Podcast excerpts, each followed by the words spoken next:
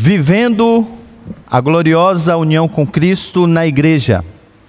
Esse é o tema da nossa série na carta que Paulo escreveu aos irmãos que viviam em Éfeso. Nós já expomos todo o capítulo 1 e agora voltaremos a nossa atenção aos primeiros dez versos do capítulo 2. E se vocês observarem com atenção, Perceberão que esses versos é uma continuidade lógica de tudo aquilo que o apóstolo Paulo apresentou no capítulo 1, versos 3 a 14. É quase que uma continuação ou um desdobramento daquilo que ele ora apresentara. De igual modo, vocês vão perceber que essa primeira parte que nós estamos expondo da carta de Paulo à igreja em Éfeso, os capítulos 1 até 3, formam um forte fundamento para tudo aquilo que Ele irá exigir ou irá nos ordenar a fazer através da ação do Santo Espírito de Deus, nos capítulos 4 a 6. Aqui está a base da nossa santificação, ou a razão pela qual a santidade pode ser uma possibilidade, ou melhor, é uma possibilidade para nós e deve ser uma realidade na vida da igreja. Sem maiores delongas, então, eu convido você para que abra a sua Bíblia na sua casa, em Efésios capítulo de número 2. Eu farei a leitura na versão NVI. Então, por favor, abra a sua Bíblia e não apenas a abra, deixe-a aberta, porque nós vamos passar por todo esse texto fazendo a exposição dele. Efésios capítulo de número 2, dos versos 1 até 10.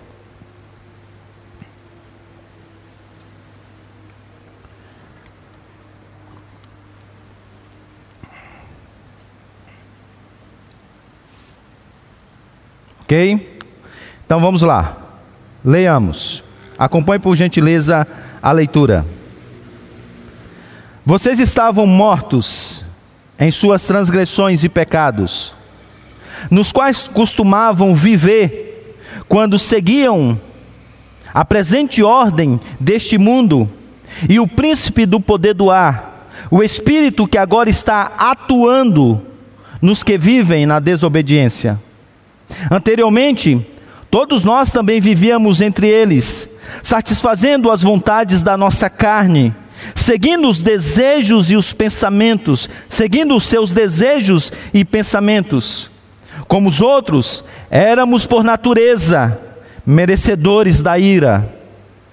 Todavia, Deus, que é rico em misericórdia, pelo grande amor com que nos amou, Deu-nos vida com Cristo quando ainda estávamos mortos em, em transgressões. Pela graça vocês são salvos.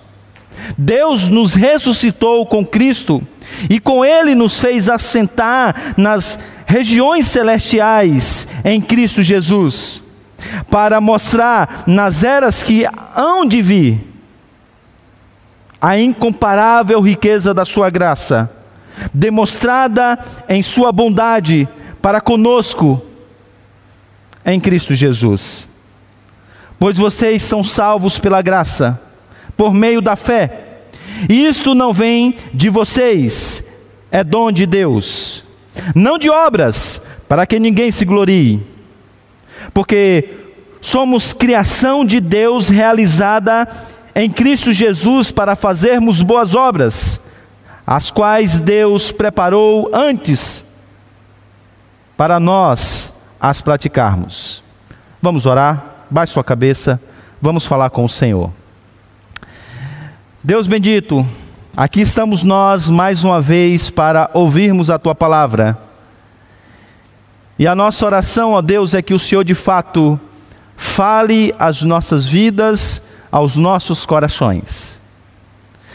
Desvende, ó Deus, os nossos olhos para contemplarmos a beleza do teu filho. E não apenas para contemplá-la, mas também para admirá-la a tal ponto de desejarmos cada vez mais sermos parecidos com Ele. Nos ajude, ó Deus, a compreendermos a maneira como nós devemos viver, uma vez que estamos com Cristo e em Cristo. É o que nós pedimos, Senhor, e o fazemos em nome de Jesus. Amém.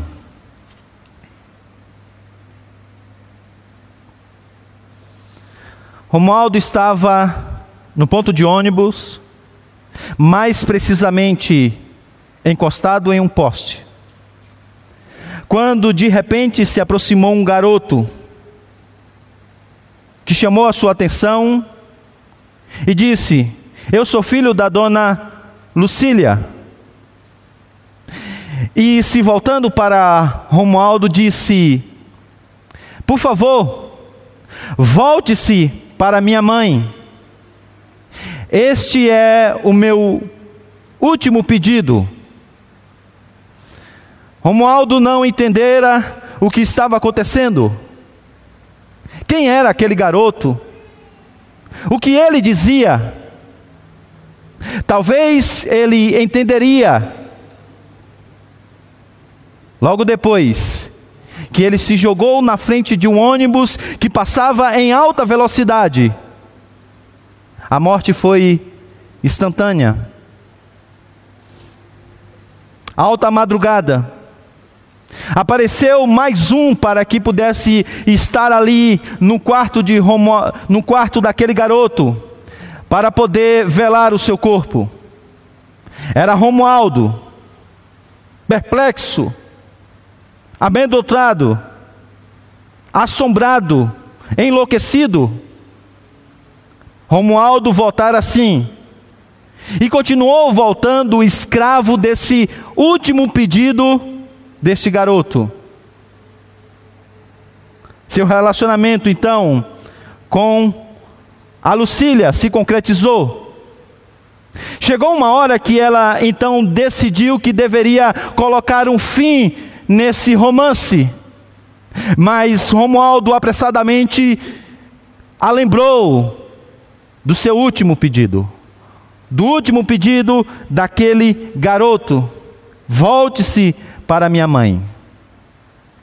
Bem, esse é um trecho de uma parte final de uma das crônicas de Nelson, de Nelson Rodrigues, intitulada O Inferno. Ela narra a história de uma viúva que desejava proteger o seu filho de um novo romance, mas depara-se exatamente com a situação inversa. À custa do suicídio do menino, a relação se concretiza e agora os amantes são unidos pela culpa. E sempre era assim. Com a paciência chinesa e a imaginação quase que demoníaca. Nelson escrevia de maneira imagética a vida como ela é. E fez isso por dez anos, todos os dias. Escrevia a vida como ela é. Tratando de temas do mundo que nós vivemos. E por considerar um mundo caído, nem mesmo por, diante das razões teológicas que nós temos, ele capturou muitos dos aspectos do que é a vida em um mundo quebrado. As suas crônicas depois foram reunidas em um livro, onde você pode então perceber a descrição de temas, de histórias marcadas, muitas vezes pela dor causada pela vida como ela é em um mundo quebrado. Bem, hoje nós vamos olhar para a vida como ela é, à luz daquilo que diz o apóstolo Paulo nesse texto. A sua descrição, ela também é vívida. De igual modo, ele faz uso de eventos chocantes. Ele diz coisas assustadoras. A primeira parte, por exemplo, dessa passagem que nós ora lemos, É uma descrição vívida, imagética, da vida como ela é sem Cristo. E não é sem propósito que o apóstolo Paulo a descreve assim. Alguém já disse com razão que quanto mais o homem percebe e vê a dimensão real da sua profunda condição de perdição, tanto mais ele apreciará a graça de Deus e sua maravilhosa redenção. Então a minha oração é que depois que nós passarmos por esse texto, depois que a sua, sua atenção for voltada para a vida como ela é sem Cristo, depois que a sua atenção se voltar para a vida como ela é com Cristo, e a vida como ela é em Cristo, o seu coração seja alcançado por um louvor, como nós vimos nos primeiros versos dessa carta. A minha oração é que no final dessa mensagem, mais uma vez, você se volte para Deus e diga: Bendito seja o nosso Deus e Pai do nosso Senhor e Salvador Jesus Cristo, aquele que nos redimiu, que nos salvou pela Sua graça, quando nós ainda éramos fracos, escravos do pecado. O tema dessa mensagem é a vida como ela é. E veremos a vida como ela é em três partes, que também apresentam três estágios da vida de um cristão. Em primeiro lugar, veremos a vida sem Cristo. Perceberemos isso nos versos 1 a 3. Em segundo lugar, veremos a vida com Cristo. Perceberemos isso dos versos 4 a 7. Em terceiro e último lugar, veremos a vida em Cristo. E perceberemos isso dos versos 8 a 10. Comecemos então pela descrição do apóstolo Paulo da vida como ela é sem Cristo. Versos 1 a 3. O apóstolo Paulo começa verso, no verso 1 dizendo: Vocês estavam mortos em suas transgressões e pecados.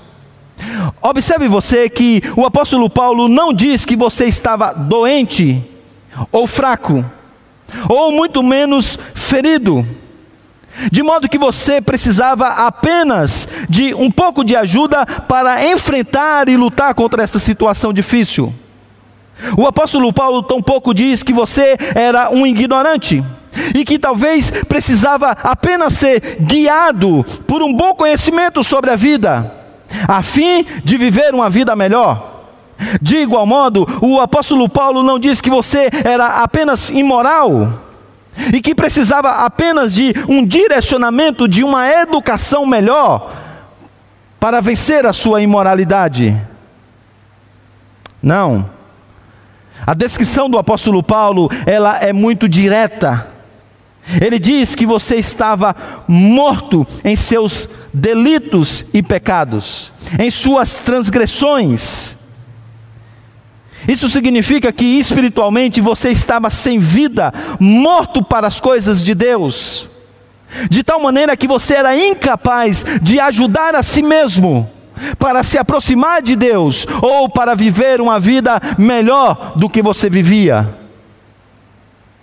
E para deixar isso bem claro, para que não restasse dúvidas, o apóstolo Paulo então agora pinta um retrato sombrio da vida sem Cristo, marcada pela escravidão em camadas, das quais ele destaca três. A primeira é que a vida sem Cristo é marcada pela escravidão do mundo. Veja o versículo de número 2: nos quais costumavam viver quando seguiam a presente ordem desse mundo. Uma vez estando morto em seu pecado, você era guiado pelas coisas desse mundo. Esse mundo alienado de Deus tinha um poder de império sobre a sua vida. Você simplesmente era conduzido por esse mundo. É por essa razão que o apóstolo Paulo usa uma palavra muito específica para descrever não apenas um seguir esse mundo.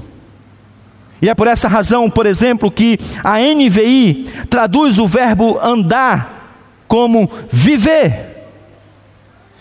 Porque de fato a ideia do apóstolo Paulo aqui é que você vivia dia após dia, momento após momento, sendo guiado, conduzindo pelo espírito dessa época. Você simplesmente era guiado pelo mundo, isto é, pelas suas ideologias, pelos seus sistemas políticos, por tudo que o espírito da época determinava. O espírito da época sugeria um roteiro para a sua vida e simplesmente você o seguia à risca. Mas o apóstolo Paulo não para por aí. Ele diz ainda que sem Cristo você estava escravo do diabo. As palavras agora são duras. No verso de número 2 ele diz: e o, e o príncipe do poder do ar o espírito que agora está atuando nos que vivem na desobediência. Observe vocês mais uma vez que o apóstolo Paulo agora destaca a ação do diabo como sendo aquela mesma ação feita no passado. Aquele mesmo ser espiritual que conduziu uma rebelião no céu agora está no mundo que nós vivemos, e que de igual modo conduz uma rebelião na terra, atuando poderosamente naqueles que vivem sem Cristo. E o advérbio forte foi escolhido para traduzir aqui esse verbo, porque de fato o apóstolo Paulo está descrevendo aqui não apenas uma, um, uma mera operação, muito mais do que isso, o apóstolo Paulo está descrevendo aqui uma atuação poderosa que ele realiza naqueles que estão sem Cristo. Mais uma vez, o apóstolo Paulo faz uma escolha muito peculiar de uma palavra, a qual ele já tinha usado e voltaria a usar mais na frente. No capítulo 1, versículo de número 20, o apóstolo Paulo escreve assim: O qual exerceu, isto é, operou, ele, isto é, Deus, em Cristo, ressuscitando dentre os mortos, fazendo-o assentar à sua direita nos lugares celestiais no capítulo de número 3, versículo de número 20, o apóstolo Paulo escreve dizendo: Ora, aquele que é poderoso para fazer infinitamente mais do, te, do que tudo quanto pedimos ou pensamos, conforme o seu poder que opera em nós.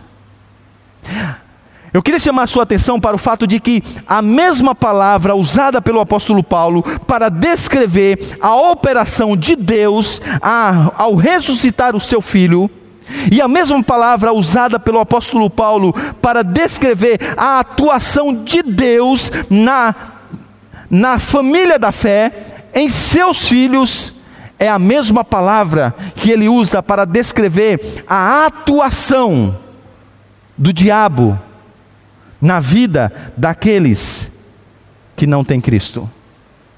E sim, eu sei, eu sei que essa pode parecer uma maneira muito radical de falar. Eu sei que essa é uma maneira dura de descrever a nossa vida sem Cristo.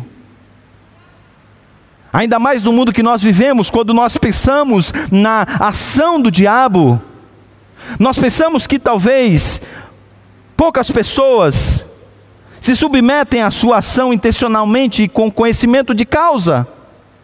Ou ainda quando nós pensamos que ele possui alguém, a tendência é nós imaginarmos alguém que está caído no chão, se contorcendo, com voz grossa. E aí você olha, o diabo está atuando ali. Mas observe vocês que a Escritura está aqui descrevendo que todo aquele que está alienado de Cristo, de certo modo, tem a atuação poderosa do diabo nas suas vidas, na sua vida. E o apóstolo Paulo está dizendo que esse era o seu caso. Está evidente que não há neutralidade. Ou você é de Cristo, ou você é do diabo. Não há meio termos. Ou o Espírito Santo de Deus trabalha e age em você poderosamente, atuando poderosamente para que você viva como você deve viver, ou se não, quer você queira, quer não, quer você perceba, quer não, o diabo está atuando na sua vida.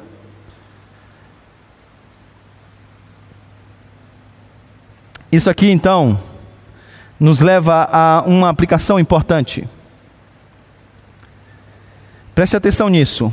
E eu me volto agora para os jovens, para os adolescentes, para aqueles que ainda não namoraram e não casaram. Se uma pessoa não estiver em Cristo, você não deve se unir a ela, e eu tenho dito isso aqui repetidas vezes. E aqui está então, mais uma vez, a principal razão que baseia o meu conselho a você. Deixe-me dizer uma coisa importante, preste atenção. Há muito rostinho bonito que tem um coração guiado pelo diabo. O que o apóstolo Paulo está dizendo aqui é que quando uma pessoa não tem Cristo, ela é governada pelo inimigo das nossas almas.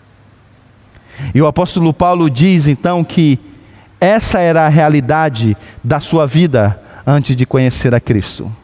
Hoje ele não tem mais esse poder, mas o apóstolo Paulo diz: quando nós vivíamos na escravidão do pecado, essa era a nossa realidade. E o apóstolo Paulo então agora completa a descrição dessa tríade de poderes que se que, que te mantinha escravo. E ele chega então à terceira, a nossa própria carne. E o verso de número 3 diz: Anteriormente todos nós vivíamos entre eles Veja como o apóstolo Paulo está querendo que você se coloque nessa situação, que você imagina, que você pense e imaginasse a sua vida como de fato ela era quando você não conhecia Cristo. E ele completa: satisfazendo as vontades da nossa carne, seguindo os seus desejos e pensamentos. Observe você que, mesmo hoje estando em Cristo, e sendo de uma vez por todas libertos de todas essas amarras, a nossa carne ainda nos tenta, e não poucas vezes nós ainda damos ouvido à sua voz. Agora, imagine você o que é dia após dia, hora após hora, escolha após escolha, você simplesmente viver satisfazendo apenas o desejo da sua carne, os desejos do seu coração, e o apóstolo Paulo diz que essa, de fato, era a nossa realidade. E qual é a consequência de tudo isso? É nos apresentada no verso de número 3. Como os outros, éramos por natureza merecedores da ira. A palavra natureza aqui implica em algo que é inato. Isto é, naturalmente, nós estávamos debaixo da ira de Deus e a merecíamos, porque de fato vivíamos em pecado, fazendo tudo aquilo que desagradava ao nosso Senhor. Nós sabemos que a ira de Deus já se revela já pode ser percebida no mundo, mas que ela se dará de forma plena no juízo final. E o apóstolo Paulo diz: Veja vocês, vocês faziam parte desse grupo, que eram merecedores da ira de Deus. Então, você estava morto no seu pecado, e por consequência disso você era governado pelo mundo, pelo diabo e pela sua própria carne. Vivendo dia após dia, debaixo da ira de Deus e merecendo o seu castigo. E essa é a descrição da vida sem Cristo. E mais uma vez o apóstolo Paulo quer que você entenda que você fazia parte desse pacote. E a minha pergunta a você é: você entendeu isso? Tá claro para você que da onde você foi liberto? Tá claro para você aquilo que de fato você era?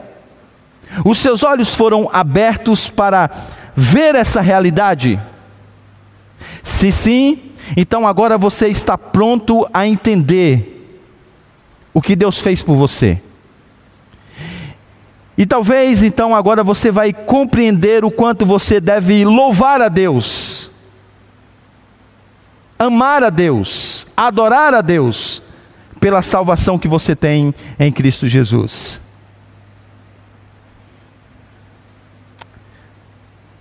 Chegamos então à segunda parte dessa nossa mensagem.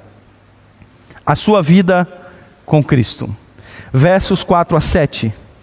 Porque agora as más notícias se transformam em boas novas, no versículo de número 4, quando o apóstolo Paulo começa dizendo: Mas Deus, todavia Deus.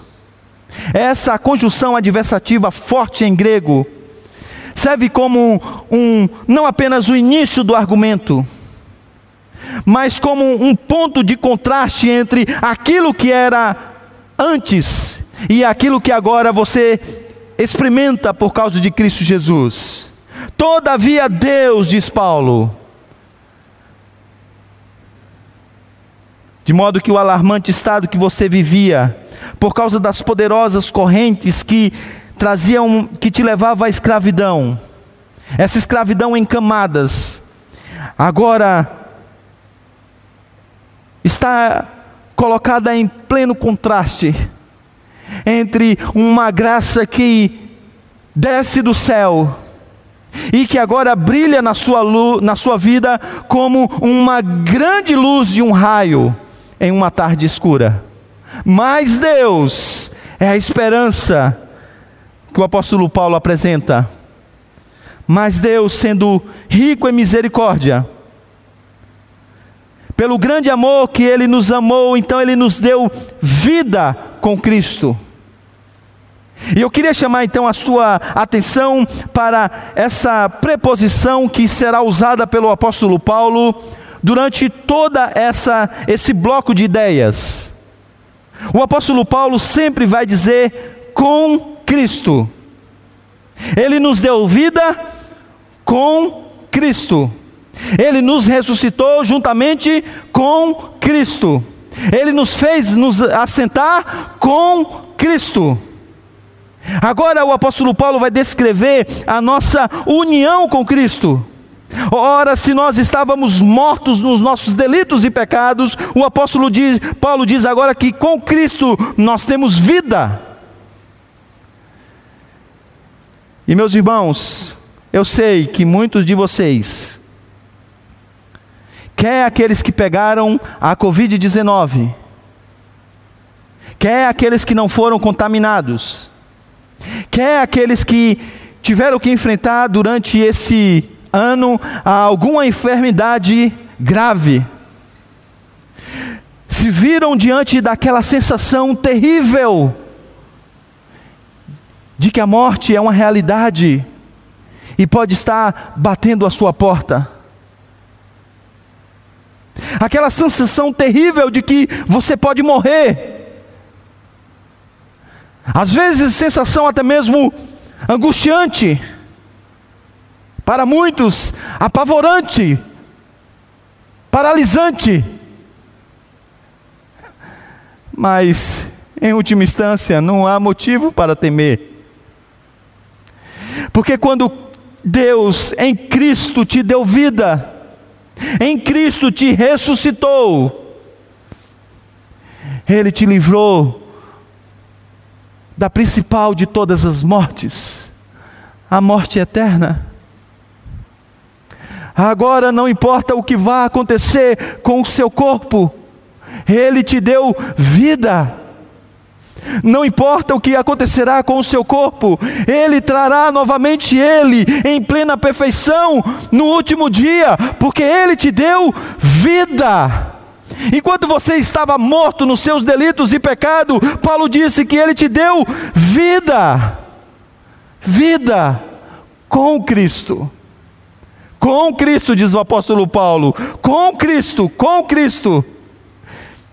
Essa palavra aparece tanto nesse texto, com Cristo, em Cristo, para que você entenda que não existe nada à parte de Cristo. E é por isso que então ele vai agora introduzir um conceito muito importante. O conceito de que nós somos co-participantes da obra de Cristo. Paulo já havia escrito nos versos que nós estudamos na semana passada, capítulo 1, versículos de número 20 e 21, que Deus, de maneira poderosa, ressuscitou a Cristo, trouxe Cristo à vida. No capítulo de número 3, versículo de número 6, ele vai dizer: mediante o Evangelho, os gentios são co-herdeiros com Israel, membros do mesmo corpo e co-participantes da promessa em Cristo Jesus. O apóstolo Pedro dirá algo parecido no capítulo 5, versículo de número 1 da sua primeira carta. Ele escreve: Rogo-vos, pois, aos presbíteros que há entre vós, eu, presbítero como eles, e testemunha dos sofrimentos de Cristo, e ainda, olha o que o apóstolo Pedro diz: co-participante da glória que há de ser revelada. Agora está aqui o apóstolo Paulo dizendo que nós somos co-participantes com Cristo, da sua vida, da sua ressurreição e da sua exaltação. Em outras palavras, é como se ele estivesse dizendo: é porque Cristo vive, você agora pode ser vivificado também. É porque Cristo ressuscitou, que você também foi ressuscitado. É porque Cristo foi exaltado, que você também foi exaltado. Nada, nada, nada do que acontece na sua vida pode acontecer a parte de Cristo. Tudo que você tem, você tem com Cristo. E ele já mostrou como era a sua vida sem Cristo. Agora ele descreve a vida como ela é com Cristo. E essa é uma nova vida. É uma vida vivificada e é uma vida exaltada. Uau! Como assim, pastor? Você pode dizer: espere um minuto. Como Cristo foi exaltado, eu também fui? Como assim? Talvez você, pela boa teologia, já tenha pensado: a, a exaltação, ela não se dará no último dia? Por um acaso ela não acontecerá quando Cristo voltar em glória? Ah, por que, que o apóstolo Paulo coloca essas coisas que são normalmente apresentadas como sendo futuras, já no presente? A explicação teológica para isso você já sabe. É aquelas já conhecidas palavras já e ainda não. O que nós já temos em Cristo já é uma realidade, mesmo que ainda não na sua plenitude. Mas a pergunta é: o apóstolo Paulo, nas suas outras cartas, juntamente com os, escritores do Novo Testamento, eles sempre enfatizaram esse aspecto de nós sermos ressuscitados com Cristo. Mas por que aqui ele faz questão de enfatizar, de modo presente, essa exaltação com Cristo, como sendo uma coisa que de fato já aconteceu? Há uma razão para isso. E a razão para isso é que o apóstolo Paulo quer que nós entendamos que o fato de sermos co-participantes da obra de Cristo nos dá o poder, não apenas para lutar contra o diabo, contra a nossa carne e contra o mundo, mas também nos possibilita a vitória certa, porque nós estamos com Cristo, aquele que já venceu todas essas coisas. Então, de certo modo, essa é uma continuação do argumento já apresentado pelo apóstolo Paulo, nos versos 20 e 22 do capítulo 1. Ele disse, nós já lemos, que ele exerceu esse poder em Cristo, ressuscitando a Cristo dentre os mortos. Mas ele então apresenta que Deus fez Cristo assentar nos lugares celestiais acima de todo principado e potestade, e poder e domínio, e de todo nome que se possa referir, não só no presente século, olha o aspecto presente, mas também no vindouro. E mais que Deus pôs todas essas coisas debaixo dos seus pés, para que Ele possa ser o cabeça de todas as coisas. O objetivo claro do apóstolo Paulo aqui é apresentar Cristo como sendo entronizado sobre tudo e sobre todos, de tal modo que agora ele tem uma postura e uma posição de supremacia. Pode existir poderes, quer sejam eles visíveis e invisíveis, quer sejam eles físicos ou não, quer sejam eles dominadores do ar, do céu ou estejam presentes na terra, quer sejam eles vivendo fora de nós, quer sejam eles vivendo dentro de nós, Cristo os venceu, de tal maneira que agora nós também podemos vencer todas essas coisas. E é exatamente isso que Paulo quer que os seus leitores entendam. Eles não apenas saíram dessa posição de escravos, mas que isso, eles agora podem vencer os seus próprios inimigos. Então preste atenção nessa frase. Isso resume esse ponto. Embora a salvação implique no perdão dos pecados, ela é mais do que o perdão dos nossos pecados ela envolve também participar com Cristo do seu poder e autoridade sobre todas as forças do mal. Todas as forças do mal.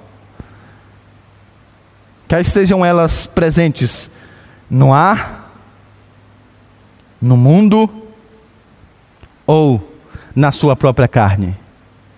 O apóstolo Paulo diz que com Cristo nós não apenas podemos lutar, nós podemos vencer essas coisas. E aqui mais uma vez está o argumento fundacional para aquilo que ele vai exigir de você nos capítulos 4 a 6. Quando nós chegarmos lá, nós vamos perceber que o apóstolo Paulo exige um padrão de santidade muito alto. E talvez para alguns será desesperador ler essas coisas e olhar para a vida como ela é no dia a dia olhar para aquilo que o apóstolo Paulo diz que nós devemos viver e a vida que você está vivendo. E talvez você entre em um loop de tentar melhorar a sua vida, de crescer, de se santificar pelo seu esforço, pelo seu braço. E talvez você esteja tão angustiado como esteve o nosso irmão Martinho Lutero, que lutava diariamente contra o pecado, mas não conseguia se ver livre dele. Quando chegarmos lá, eu quero que você lembre que não é pelo seu braço, não é pela santificação, pelo esforço que você vai conseguir viver a sua vida em Cristo, como nós veremos nos versos seguintes. Não. Você vai conseguir porque há um poder disponível e esse poder só é possível porque você está com Cristo. Então não tente, não tente, em hipótese alguma, buscar uma mudança de vida à parte de Cristo. De nada vai adiantar as suas leituras, as suas anotações.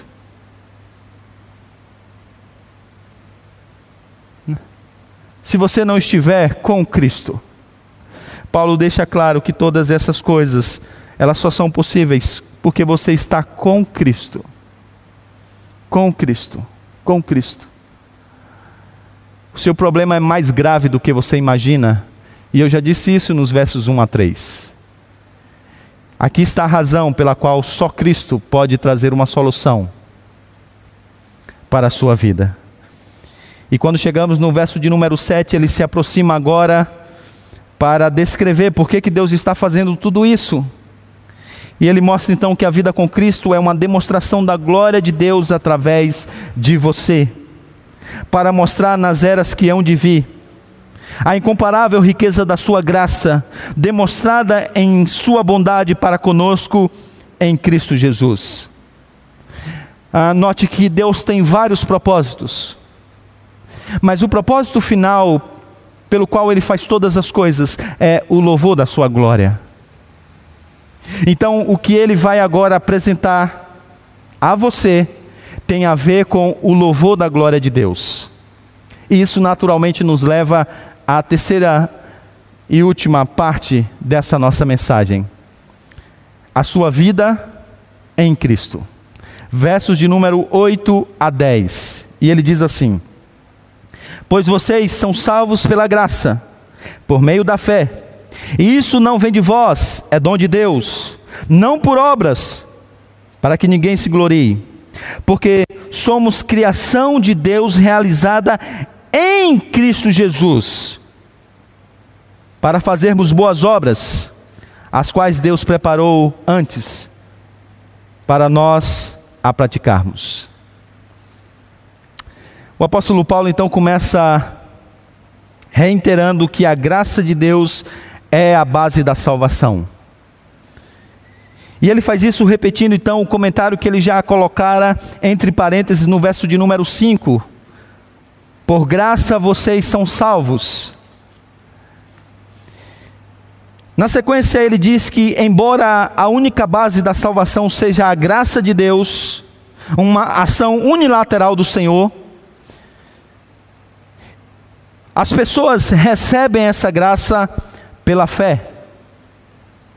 E aí nós chegamos a um ponto que é bem debatido no nosso texto. E a pergunta é: quando Paulo diz isso não vem de vós, é dom de Deus, ele está se referindo a quê? A graça, a fé tudo isso junto? Alguns intérpretes pensam que Paulo está se referindo aqui à fé. E essa, inclusive, é uma interpretação muito ah, comum entre os reformados. Que essa fé, ela é um dom de Deus também. No entanto, talvez exegeticamente, e até mesmo à luz do, de tudo que o apóstolo Paulo está dizendo nesse, ah, nessa porção, nós devemos entender que, na verdade, o apóstolo Paulo está dizendo que tudo isso é um dom de Deus. Tudo que ele está apresentando, na verdade, sobre o plano salvífico de Deus, tudo isso, não apenas a fé, mas tudo é um dom de Deus que você recebe.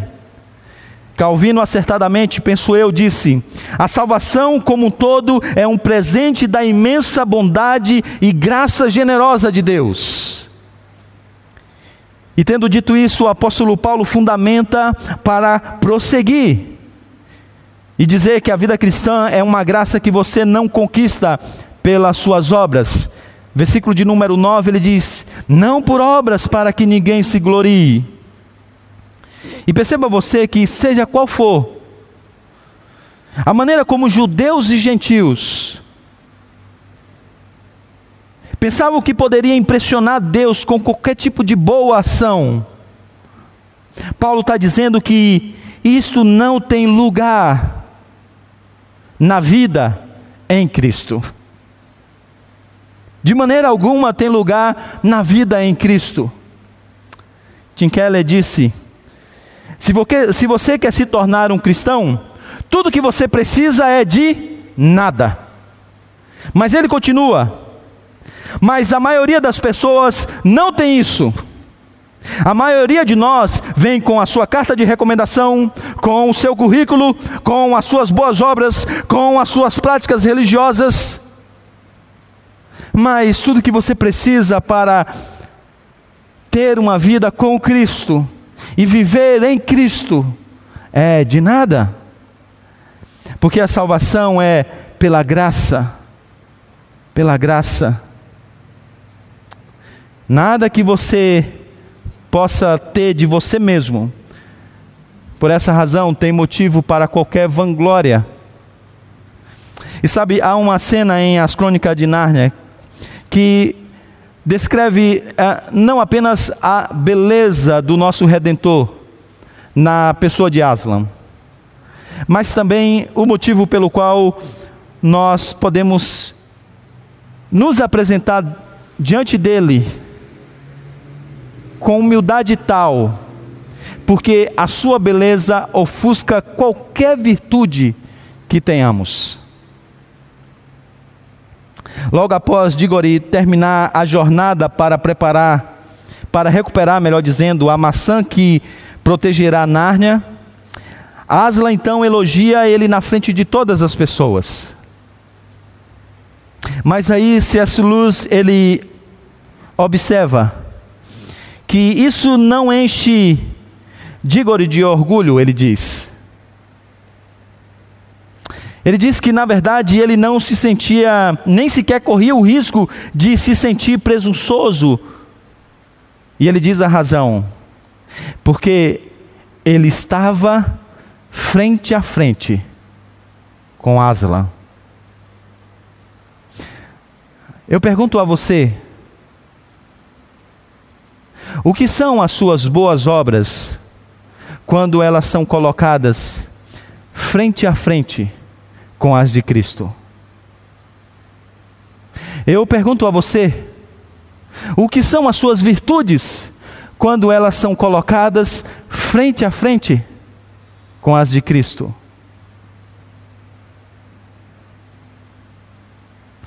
Quando nós estamos frente a frente com o nosso Salvador, a sua beleza é tão, tão grande, tão grande, que ofusca qualquer outra coisa. E a sua beleza, sim, ela é pura. Não que nós não, fazemos, não façamos coisas belas, mas porque vivemos em um mundo caído, até mesmo as nossas coisas boas vêm, vêm acompanhadas de motivações ruins. Então não dá para colocar em cima da mesa e dizer: está aí, Senhor. Ah, não. Não se você tiver Cristo do outro lado da mesa. Mas isso também nos leva a compreendermos a maneira como nós devemos nos relacionar com o nosso Deus. Isso porque nas religiões sem Cristo, o relacionamento com a divindade normalmente tem como base a barganha. O pensamento sempre é: o que devo fazer para esse Deus se tornar mais favorável a mim? Para fazer o meu campo fértil?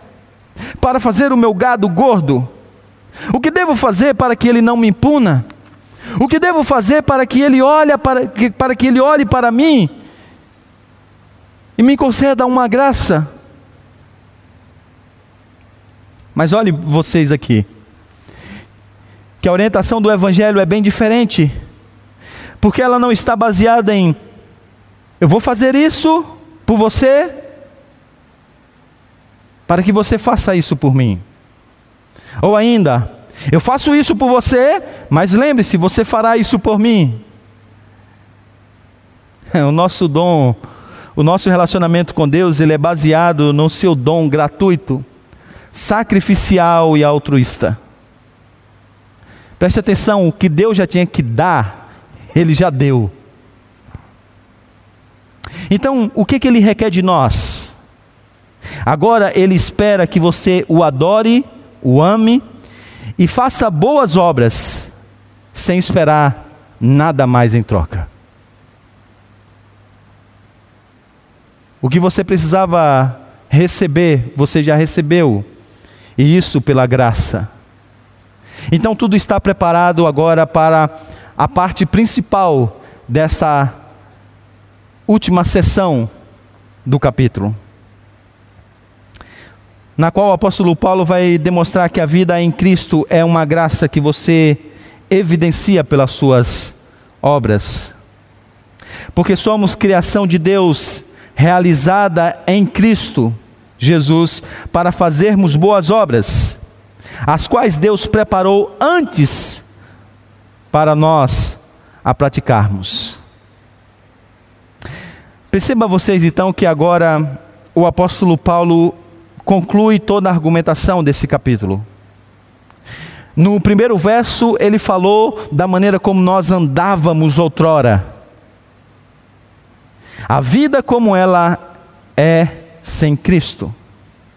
Agora o apóstolo Paulo diz a maneira como nós andamos agora.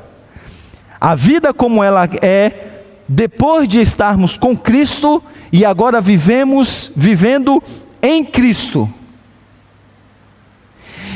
E todas essas coisas agora estão como uma obra de arte em um quadro, que recebe como moldura esses verbos andar. Vocês andavam assim. No entanto, agora vocês foram encontrados, ou Cristo encontrou vocês. Vocês estão com Cristo. E agora vocês podem viver a vida em Cristo, não mais na carne, não mais no mundo, não mais no diabo, mas em Cristo. E agora essa moldura serve para trazer à nossa memória a grande esperança que o Evangelho nos dá para vivermos nesse mundo caído. Repito mais uma vez. O apóstolo Paulo está fundamentando isso para o que ele vai apresentar nos, nos, nos capítulos 4 a 6.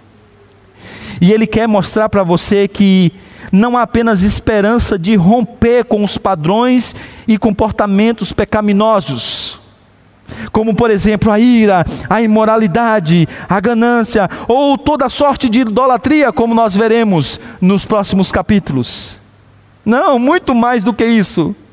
Ele está dizendo que agora você pode acordar de manhã com a expectativa de que a vida não seja apenas como ela é, mas que a vida seja também como ela deveria ser.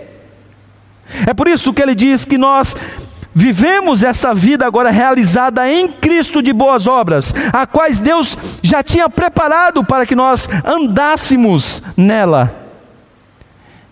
Essa é a vida como ela deve ser. E é possível que a vida como deve ser esteja mais ou menos como ela é sem Cristo. Por isso, essa mensagem é uma mensagem de verdadeira motivação. E não é uma motivação que vem de um treinamento ou de princípios do coach. Não. A motivação está no fato de que você agora tem uma vida não apenas com Cristo, mas também em Cristo. Agora você pode viver a vida de Cristo. E se Nelson Rodrigues descrevia a vida como ela é em um mundo quebrado, dominado pelo diabo, pelo espírito da nossa época e pela nossa carne. Aqui está o apóstolo Paulo acabando de descrever a vida como ela é para aqueles que de fato foram redimidos em Cristo. Eu diria para você que as crônicas da sua vida já poderia ter um pouco da beleza de Cristo. Eu diria para você que talvez se escrevesse uma biografia da sua vida, sim, haveria, deveria ter elementos lá na sua biografia que se pareceria muito com o que nós vemos nos evangelhos enquanto descreve a pessoa de Cristo. E o apóstolo Paulo quer que você entenda que isso é possível. Porque o poder, o poder para vencer o pecado, já está disponível a você que está com Cristo, para que você viva a vida em Cristo e não ande por aí como se a sua vida ainda fosse sem Cristo. Isso já é possível. Em Um Príncipe Caspian, há uma cena que descreve essa possibilidade. Lúcia é encorajada e fortalecida por, por Aslan. C.S. Lewis, ele narra a cena assim. Ele diz: Lúcia se sentiu invadida pela força do leão. Agora você é uma leoa, disse Aslan. Nárnia inteira será renovada. E ele finaliza dizendo: Venha, não temos tempo a perder. Venha, não temos tempo a perder. Se pecar, é errar o alvo, santidade é acertá-lo.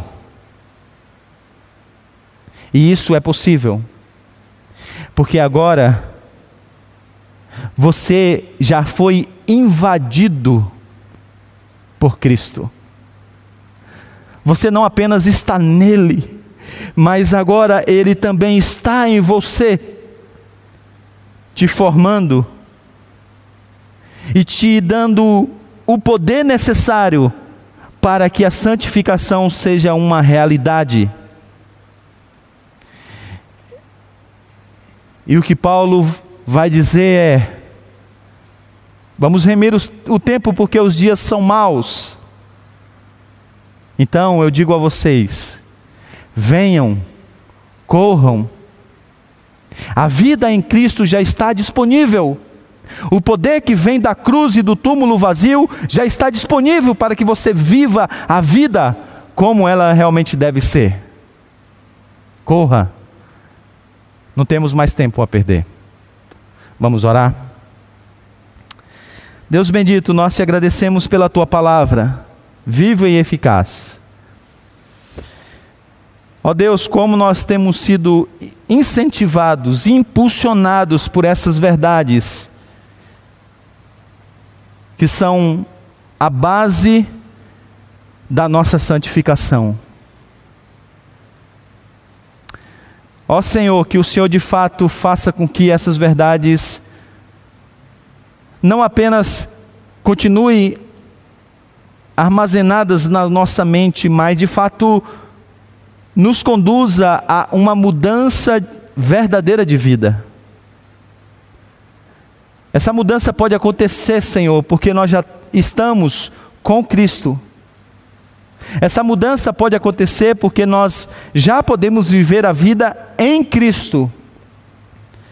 Porque o Senhor, por causa do seu grande amor e da sua misericórdia, nos salvou, nos redimiu da vida sem Cristo. Nos ajude, Senhor é o que nós te pedimos em nome de Jesus. Amém.